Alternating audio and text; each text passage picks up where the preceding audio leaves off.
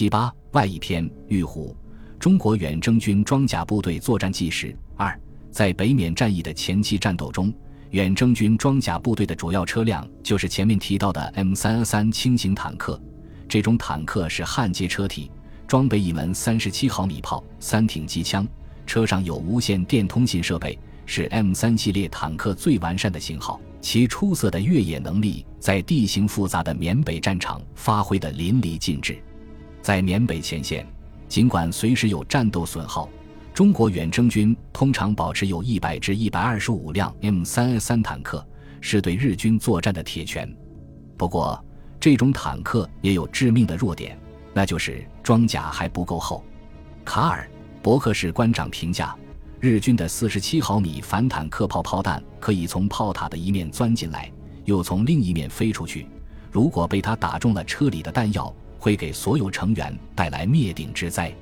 直到一九四四年四月，远征军开始装备 M 四 A 四谢尔曼式中型坦克。谢尔曼坦克在欧洲战场面对德军五十六吨的虎式坦克几乎没有还手之力，但在亚洲战场根本找不到对手。其最后一百七十八毫米的正面防御装甲让日军所有的反战车武器无能为力，其七十五毫米的重炮却可以击穿任何日军战车的装甲。这种变态的战车成了远征军装甲部队在缅甸战场的杀手锏。不过，由于谢尔曼坦克的重量，使他在缅北丛林作战中略显笨重，而且，一九四四年十月，史迪威与蒋介石失和，被解职回国，美军对国民党军的军援自此转入消极，因此，在缅北战场上的谢尔曼坦克数量不多，在远征军装甲部队中，最好的情况下，每个营也只有一个连能装备这种战车。和远征军装甲部队并肩作战最多的是新二十二师，双方相互派遣了联络军官。正是这支部队的英勇善战，改变了美国军官中对中国士兵作战能力的普遍怀疑。这种怀疑也不是没有道理。那个时候，大多数国民党军的部队训练不足，人员缺编严重，而且上层腐败严重，军队士气低落。日军一九四四年发动豫湘桂战役的时候，前锋打到了贵州的独山，对陪都重庆威胁很大。仓促间，国民党方面紧急调动首都警卫军第九十七军迎头阻击，却在日军一个连队面前一触即溃。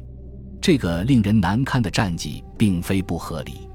按照国民党军的编制，正常情况下一个军应该有三万人。这个九十七军参战的时候有多少人呢？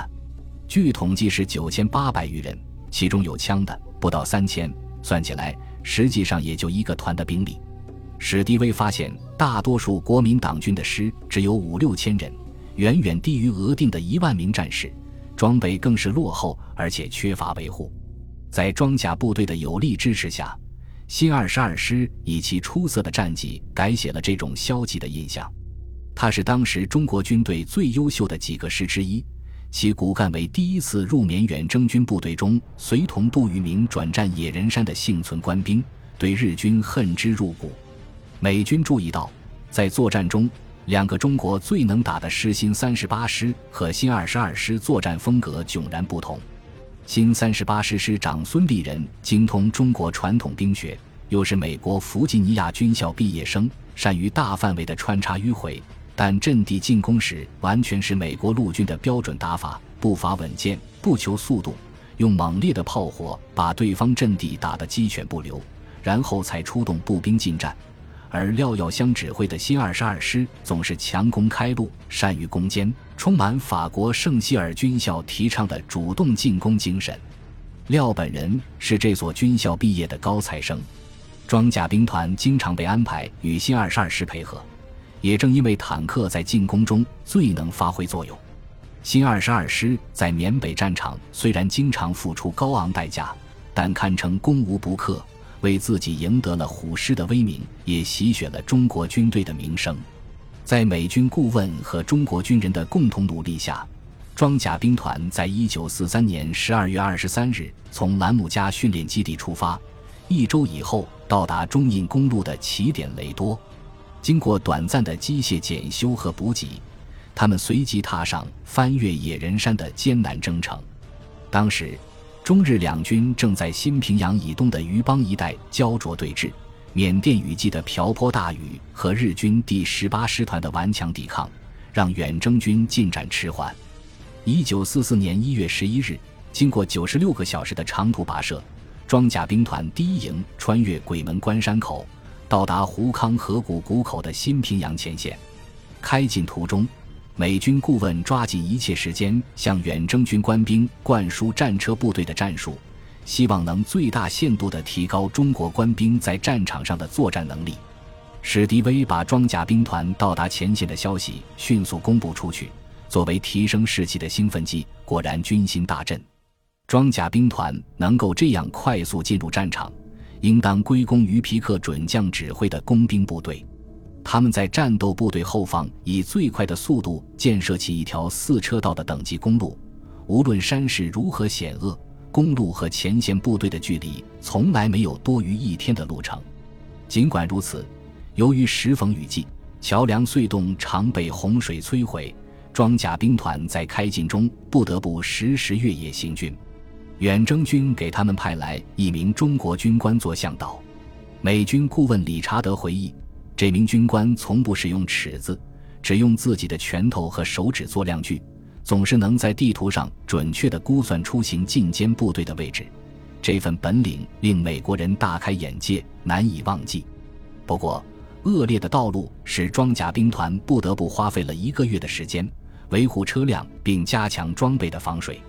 缅甸的雨季平均降水量一百英寸，大大超过原来的预计。道路艰险的缅北公路翻车是家常便饭。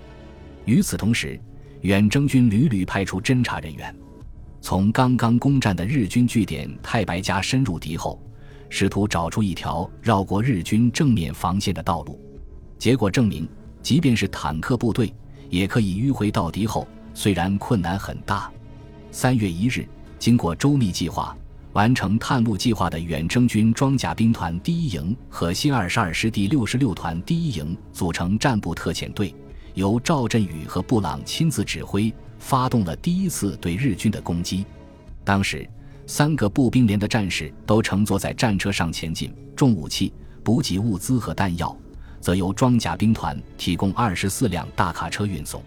这是一次奇袭，他们从太白家出发，用两台装甲推土机开路，在无人的丛林中开出一条二十英里的道路。从海拔六千一百英尺的纳拉西肯特山口翻越险峻的库芒山，穿过日军防线的薄弱之处，向纵深猛插。第一次有了这样出色的武器，中国坦克兵纷纷要求投入战斗，其中有的驾驶员的驾驶经验还不到二十四小时。不过，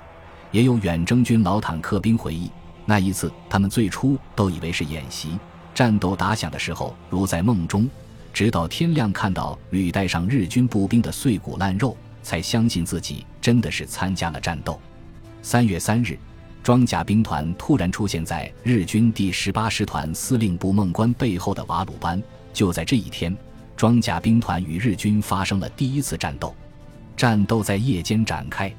根据侦查员带回的情报，日军在这一带只有少量巡逻部队。